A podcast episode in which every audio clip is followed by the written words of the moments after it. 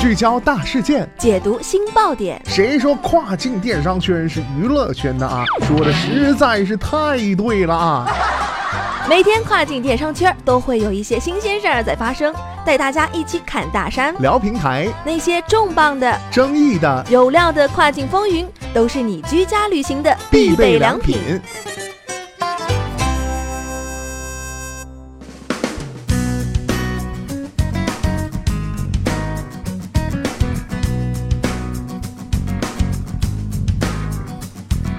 Hello，大家好，欢迎大家收听雨果电台跨境风云，我是大熊。十月二十九号啊，英国财政大臣菲利普·哈蒙德提出对谷歌、Facebook 和亚马逊等科技巨头征收数字服务税，并称啊，这是数字时代企业税制的必要演变。哈蒙德指出啊，数字服务税将不会像在线销售税一样由消费者承担，其适用对象啊为全球收入超过五亿英镑并盈利的科技巨头，而非初创企业。另外啊，该税是一种针对英国科技平台商业模式所产生收入的狭义税种。据悉啊，这项数字服务税将于二零二零年的四月开始生效，税率为百分之二，预计每年将收税四亿多英镑。那么今天的跨境风云，马上带大家一起来了解一下。今年啊，哈蒙德向议会发表年度财政预算报告时表示，现有的规则根本就跟不上这个商业模式的变化。数字平台企业在英国得到大量收入，却无需为其业务缴税，这显然是不可持续的，也是不公平的。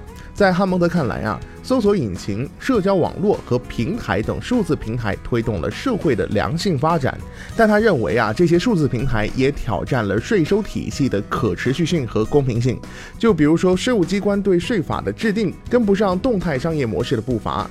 在欧盟财政官员提议针对科技公司设立新的税收立法之际，哈蒙德提出了这项税收方案。批评现行税制的欧洲官员表示，尽管科技公司创造了巨额财富，但各国政府正在努力对多种形式的在线商业活动进行征税。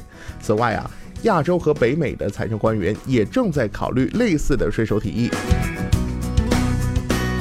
阿蒙德表示，英国一直走在企业税收改革的最前列，并承认新的全球协议从长远来看仍是最佳的解决方案。如果 G20 和经合组织能够达成一项合适的全球协议，那么英国政府将会考虑取消征收该税。但他认为啊，这一税法的更新进展会非常的缓慢。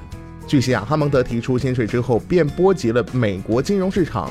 道琼斯工业指数在二十九号暴跌逾二百四十点，Facebook 股价下跌超过百分之二，Alphabet 和亚马逊则遭受了更大的损失，股价分别下跌了百分之四和百分之六。